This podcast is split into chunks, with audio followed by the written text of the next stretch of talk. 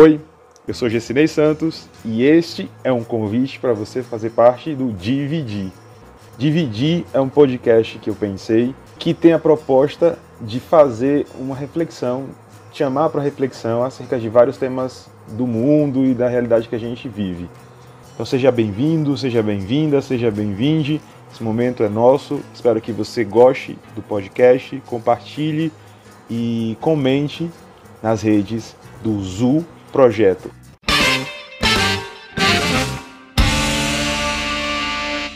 Opa, opa, opa. Pois é, 2020 dando adeus. Eu resolvi encerrar o ano com a edição especial do nosso podcast Dividir, que é o formato Dividir com a turma, aquele formato no qual eu convido pessoas que trabalharam comigo na disciplina de prática de textos da UNB, da Universidade de Brasília, no semestre 2020-1, que foi um semestre remoto, atípico.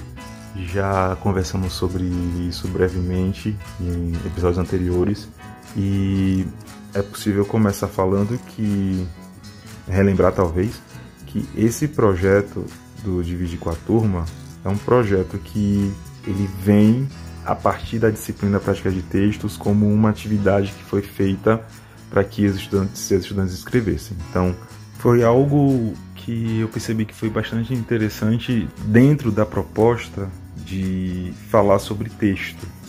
Texto de maneira ampliada, como sempre trago aqui. Então, já fazendo uma espécie de retrospectiva, no semestre nós fizemos um trabalho que foi multi multidimensional, digamos assim, né? multimodal também. Então nós não nos restringimos ao texto escrito. Houve um momento em que nós fizemos um trabalho com gêneros acadêmicos, né? então as pessoas tiveram que fazer e entregar resenhas, artigos, chamentos, etc., durante o curso, mas também tiveram que desenvolver projetos. Esses projetos estarão disponíveis na plataforma do Zu, nas plataformas do Zu, né, na internet, nas redes sociais do Zu. E foram projetos que eu fiquei muito orgulhoso, me emocionaram muitíssimo. Foram feitos com uma qualidade tremenda e a proposta durante o ano de 2021 fazer uma uma, uma mostra, uma espécie de, de de exposição dessas coisas que foram produzidas, que foram tão bem feitas. Então eu sempre acompanhar lá nas redes né, do Zu Projeto, arroba Projeto, como eu sempre falo, e o Dividir com a Turma é parte desse trabalho. Né? Então aqui, hoje, a proposta é conversar sobre o papel dos textos na representação social, a questão de língua e linguagem, como é que essas coisas se relacionam, né? Nós estamos falando também de sociedade. Então hoje comigo colaboram Gabriel, Sabrina, Clara, Lara, Luana e Letícia.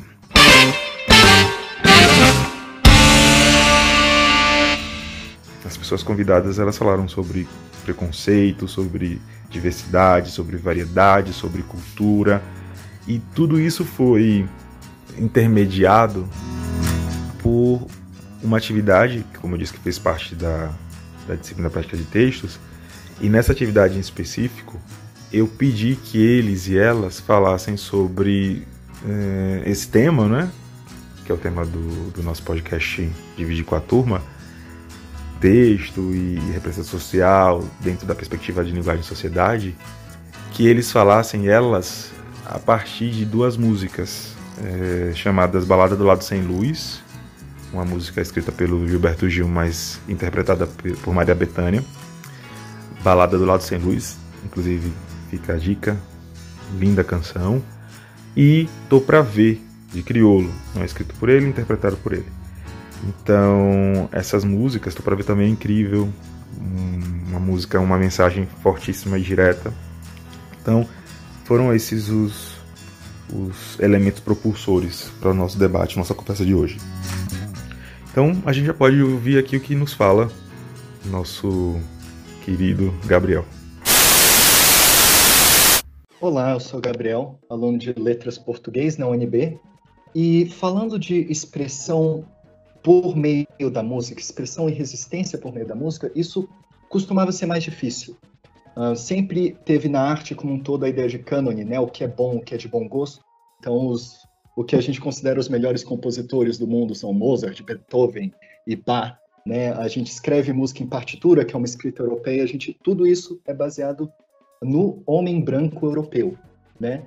Então, todos aqueles que não se encaixavam nesse padrão sempre tiveram muita dificuldade de difundir a, as suas ideias, de difundir a sua existência, né?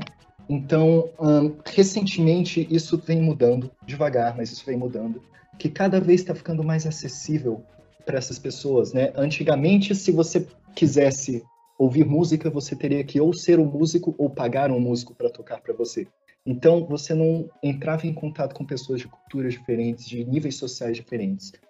Né? E mesmo que ainda seja difícil, mesmo que ainda exista muito muita dúvida e muito preconceito contra alguns estilos musicais, ainda existe essa possibilidade de expressão. Falar sobre sociedade é falar sobre padrões, né? Então, quando nós estamos falando sobre linguagem, sobre textos, estamos falando também sobre sociedade, porque os textos são produzidos por pessoas que estão inseridas na sociedade.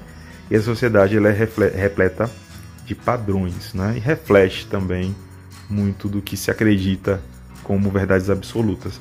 É interessante ouvir o que Gabriel traz, também as pessoas que viram a, a, a seguir, né? As pessoas que viram adiante trarão também a perspectiva de como ainda é, se pensa de maneira tão fechada sobre bom e ruim, sobre bonito e feio. É interessante ver que essa geração, né, que é uma geração que está, vamos ver aí, há uns. Há 10, tem uma década, uma década de, de separação entre eu e as pessoas que estão falando aqui, mais ou menos, né, uma década de, de diferença de tempo. Essas coisas ainda são. É, são presentes. Isso eu já comentava, já pensava, já refletia há 10 anos, há, talvez há 20 anos, assim em alguma medida. Há 20 anos não eu, mas há 20 anos eu já percebi que isso acontecia, né? Mas há 10 aqui eu, eu percebo que. Eu percebi o quanto isso era forte e definidor do que é ser brasileiro. Então, quando nós falamos sobre esses padrões que o Gabriel comenta, nós falamos também sobre como esses modos de ver o mundo, como esses esses entendimentos de bonito e feio, de belo e horrendo, de certo e errado, eles estão sintetizados, construídos pelos textos que foram passados adiante, não é?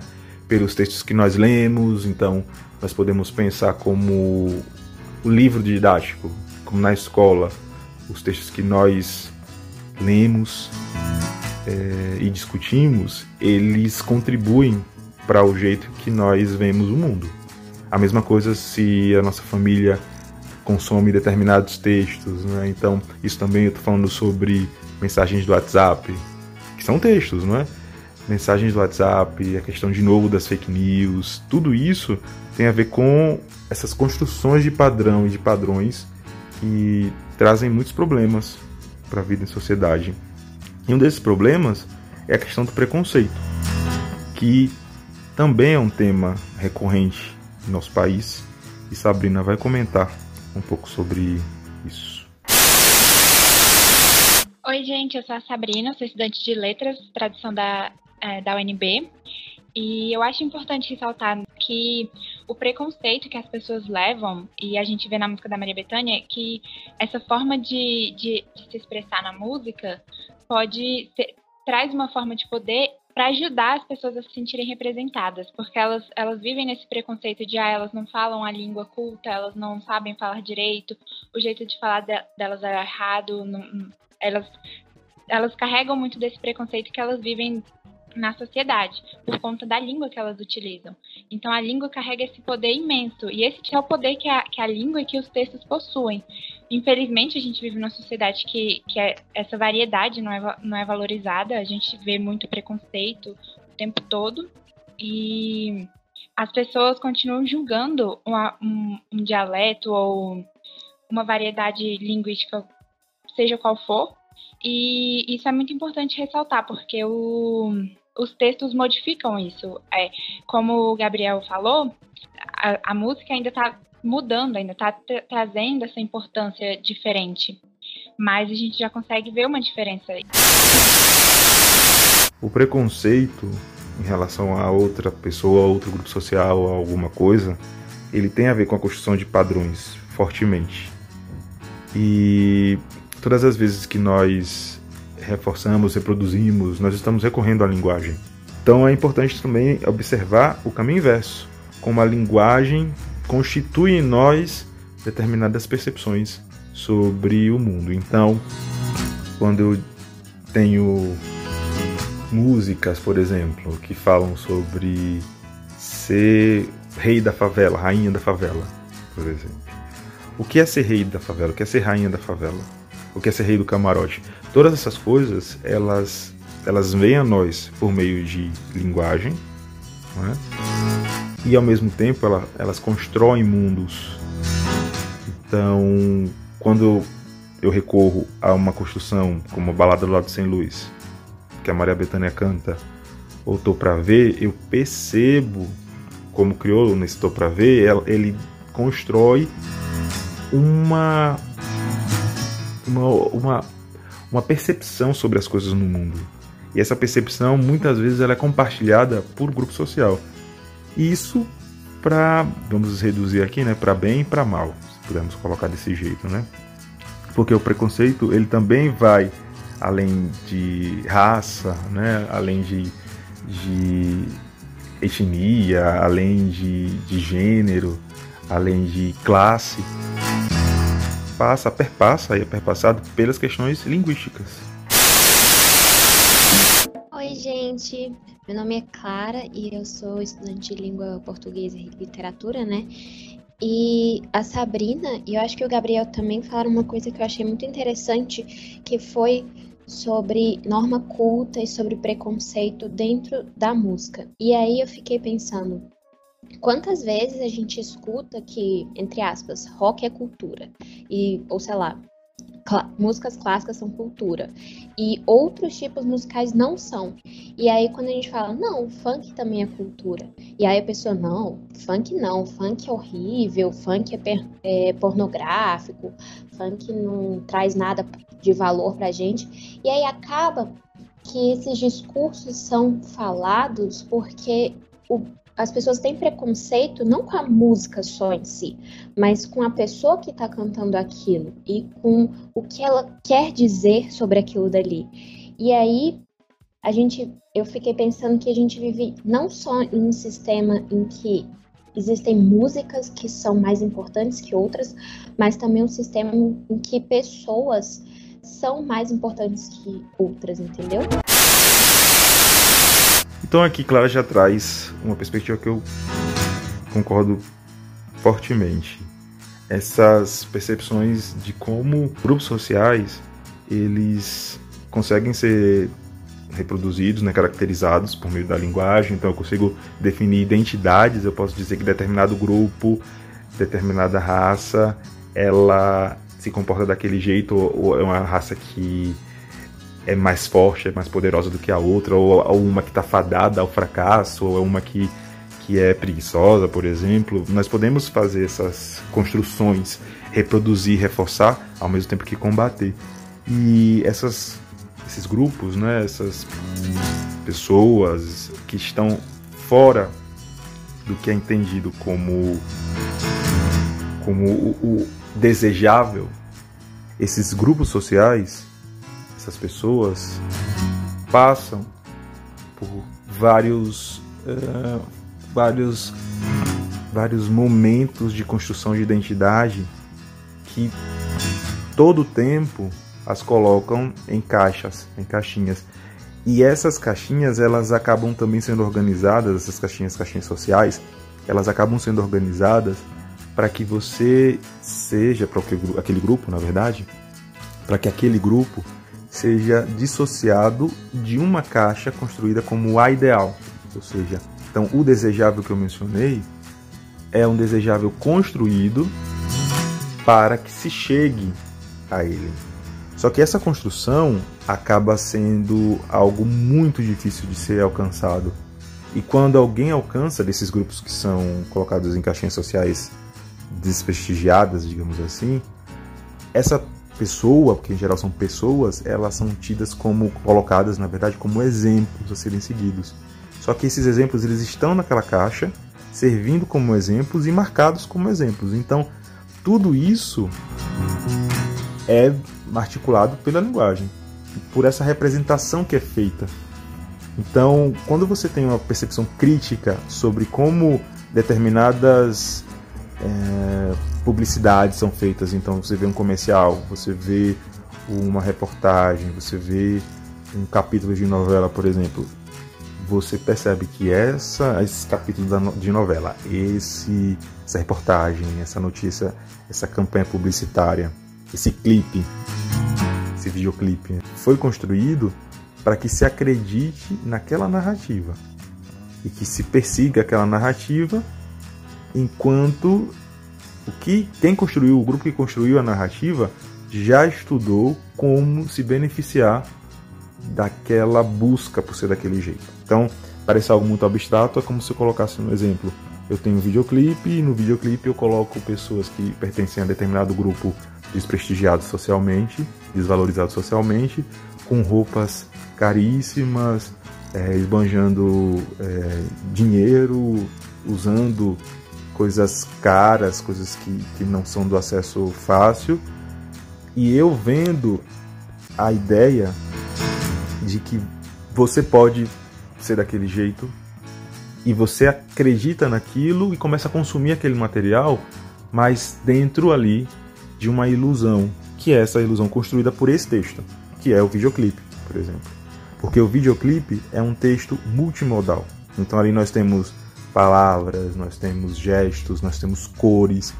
Tudo aquilo é montado, é construído, é organizado para desenvolver uma representação relativa a determinado exemplo a ser seguido.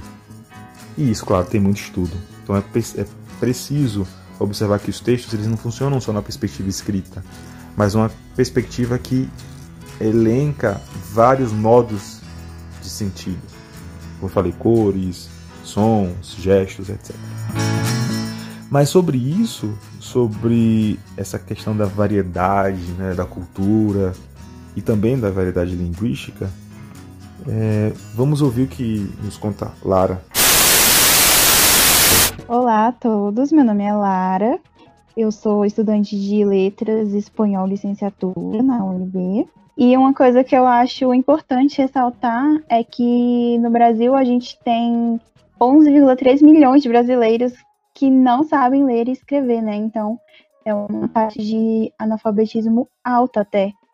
E como que essa linguagem normativa, essa linguagem culta é vista de uma forma superior às outras num país onde a gente tem essa taxa de analfabetismo, né?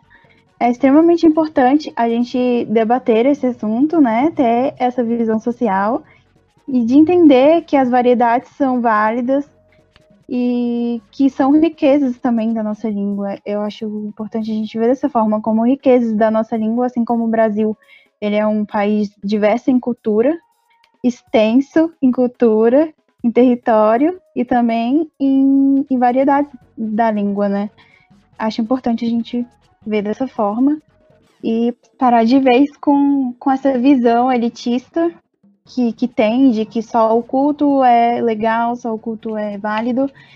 E quando não é assim, né? Não é dessa forma. E acho também interessante a gente, como estudantes né, de letras, é, ter essa consciência desde o início e que de alguma forma a gente possa acrescentar isso, agregar de alguma forma, é, levar conscientização às pessoas que não têm essa visão ou por alguma razão, que não estudam, que nunca ouviu falar sobre preconceito linguístico.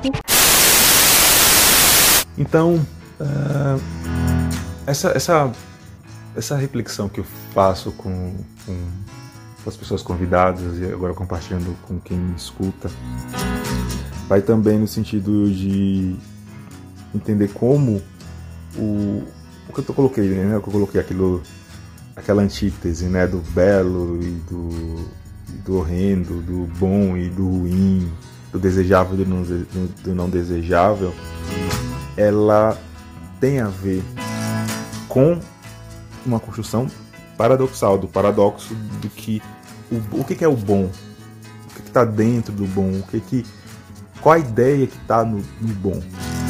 E isso da ideia e tudo mais tem a ver com como esses caminhos linguísticos nos levam a determinados entendimentos sociais que colocam coisas que deveriam em alguma medida se complementar ou se, se comunicar em lugares é, opostos, como lugares de, de trincheira, em que um deve atacar o outro. E isso, de novo, é estratégico. Falando sobre o que a Lara falou sobre o preconceito linguístico, né, que eu acho que se encaixa muito nesse contexto, a elite discrimina e critica a classe popular, principalmente a população afro-brasileira, pois eles dizem que a forma deles se falar e as palavras que eles, que eles falam são erros. E eles acabam estigmatizando e comparando a variantes utilizada pela elite. Meu nome é Luana, eu sou estudante de letras francês. Essa perspectiva de observar o mundo em coisas tão polarizadas, como é, como tem sido a realidade do nosso país, inclusive a realidade política do nosso país, que está cada vez mais polarizado e, e, e isso está tão refletido nas escolhas políticas que são feitas e que acabam repercutindo nas nossas realidades individuais, porque nós não pensamos muitas vezes num, numa perspectiva mais ampliada. Então isso é estratégico e o exemplo que foi trazido, foi trazido, desculpa, por Luana faz parte disso. Então, por que que determinado gênero musical é ruim? Porque isso também, em alguma medida, já é de conhecimento, é um pouco maior do que antes. Não sei se todos, né, e todas entendem assim, mas é de conhecimento de que o, o funk, o pagode, eles são gêneros relacionados a as pessoas pretas desse país. Enquanto que a música clássica ela é relacionada às pessoas de origem europeia, as pessoas brancas, vamos dizer assim, né, de pele branca nesse país, porque remetem, né, fenotipicamente à Europa. Então isso já é um significativo detalhe do que é bom e do que é ruim, do que é ruim e do que é bom. Por quê? Porque historicamente vários textos que foram escritos por pessoas com poder ensinaram aquelas pessoas que estavam na escola, a nós que estivemos na escola, que determinado grupo social ele sempre teve vantagem em relação a outro, não é? E essa vantagem ela foi construída também linguisticamente pelos textos como uma vantagem conquistada com muito trabalho, com esforço, só em contraposição né, a, outra, a outro grupo social que não fez porque tinha uma natureza para não fazer. Tinha uma natureza mais é, violenta, uma natureza mais voltada para o irracional. E nesse outro lado, né, na, na perspectiva dessa construção, não se foi dado o, o, lado ampliado, né? Então, mostrar que determinado grupo social, por exemplo, as pessoas que estão né, em posições de poder, a maior parte delas, elas têm famílias que tiveram vantagens, inclusive promovidas pelo Estado. E esse Estado, ele fazia essas, essas possibilidades de vantagens, possibilidades vantajosas, por meio de leis. E leis são textos. E esses textos construíram essa identidade, por exemplo. Eu acho que também vale a pena comentar sobre as possibilidades né, ampliadas de comunicação, né? porque linguagem tem a ver com comunicação.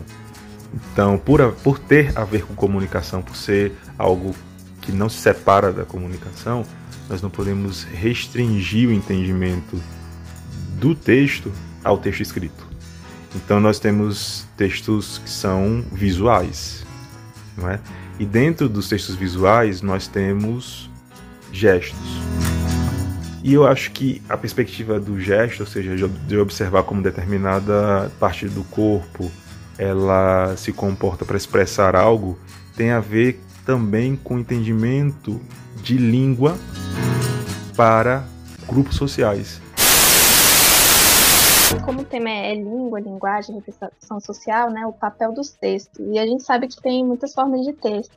Aí eu só queria dar também um exemplo, por exemplo, a língua de sinais. A gente sabe que também é uma forma de representação, de luta, porque os surdos eles criam comunidades, a comunidade surda, tem os apoiadores que vão crescendo, né? Que eles estão lutando para ter seus direitos, porque, por exemplo, a língua de sinais, que ela é a segunda língua oficial do Brasil, a língua brasileira de sinais, no caso, a Libras, mas a gente não, não aprende ela na escola, a gente não tem conhecimento dela, e é, não é tão fácil assim o acesso.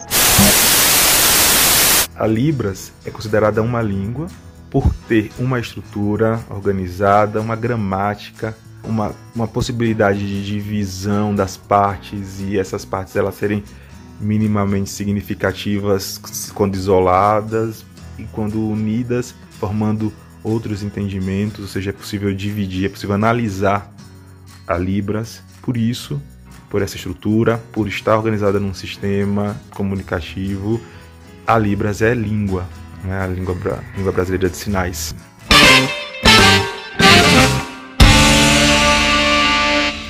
Então eu achei que a conversa de hoje foi muito produtiva, muito, muito interessante no sentido de encerrar esse primeiro ano do Dividir. Lembrando também que para mim é algo que me deixou muito orgulhoso, o envolvimento, o engajamento das pessoas que estiveram comigo. E eu quero agradecer especialmente no episódio de hoje as queridas pessoas que participaram, que contribuíram, né? Lara, Letícia, Sabrina, Luana, Clara e Gabriel. Agradecer as turmas que estiveram comigo nesse semestre 2020/1 da UNB. Dizer a quem nos ouve que quem tiver interesse de saber mais sobre os projetos que foram desenvolvidos na disciplina são projetos abertos e haverá uma, uma coletânea de algum de, alguns deles no nosso é, espaço do Zoo, no Medium, no Instagram, no Twitter, sempre arroba Azul Projeto.